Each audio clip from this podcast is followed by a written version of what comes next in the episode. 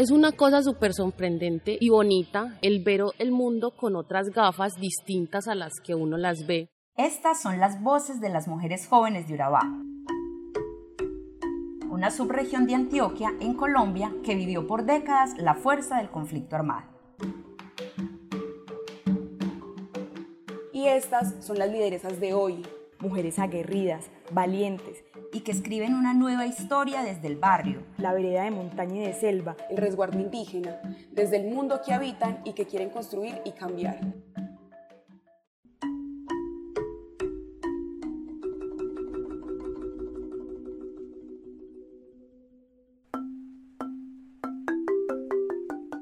Sandrit cambió las gafas con las que veía la realidad de Urabá desde las calles de Turbo o Apartado, en donde está la sede de la Universidad de Antioquia.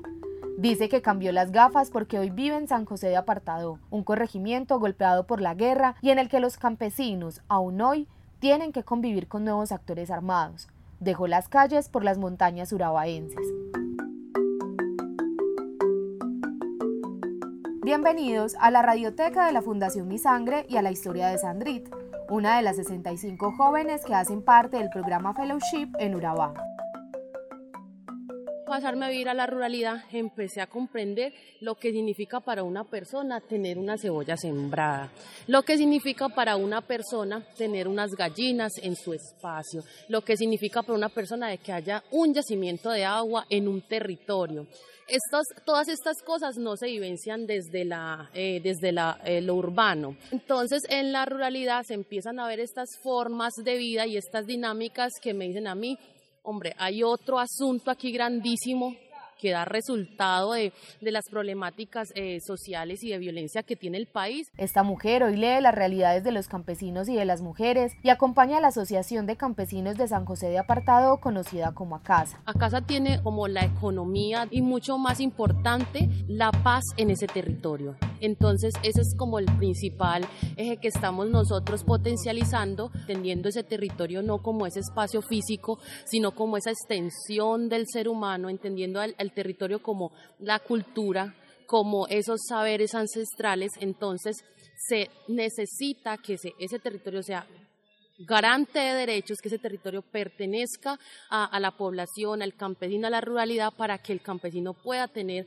o vivenciar esas diferentes formas de paces que se han quitado a raíz del conflicto armado que ha vivenciado Colombia y que en este momento se trata como de mejorar, podríamos decirlo así. Cuando habla con sus amigos de Turbo o de Apartado, Sandrit les dice que ellos son la generación de los arrendados porque no tienen raíces con el territorio, porque la misma guerra les ha impedido conocerlo y recorrerlo, y eso ha llevado a que no sientan el amor que deberían tener por su región. Esta ruralidad me, abre los ojos y me dice, bueno, hay otras dinámicas hay otras cosas eh, que también debemos de mirar, esa periferia también que, que convergen tantas dinámicas sociales eh, que nos competen. En lo cultural es muy difícil desarraigar al campesino de algunas costumbres que se viven como en torno al machismo, al maltrato de la mujer, a, la poca visibilización del papel de la mujer en el hogar, en la familia y en la sociedad. Entonces es un poco complejo. Es que lo que hace Sandrit en San José de Apartado es su proyecto personal.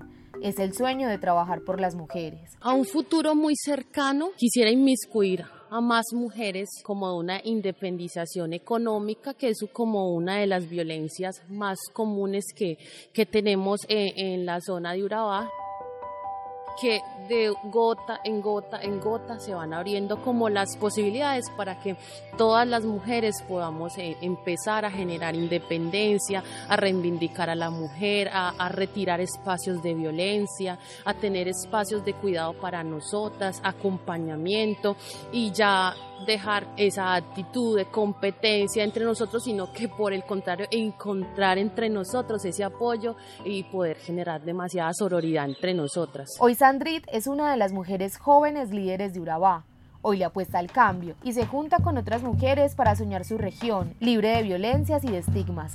Sabe que hay barreras y que es difícil ser líder, pero que siempre trae resultados gratos. En mucho tiempo de mi vida estuve dormida, podría decirlo estuve dormida en lo que yo valgo, en lo que significo y en lo que puedo hacer. Entonces he decidido como reivindicarme con la sociedad y en este caso eh, con las otras mujeres que también me necesitan. Esta es una iniciativa de la Fundación Mi Sangre producida por el Instituto Popular de Capacitación IPC. Para conocer más historias de jóvenes agentes de cambio y apoyar el trabajo de la Fundación en todo el país, visita www.fundacionmisangre.org. Porque la paz se construye desde cada ser.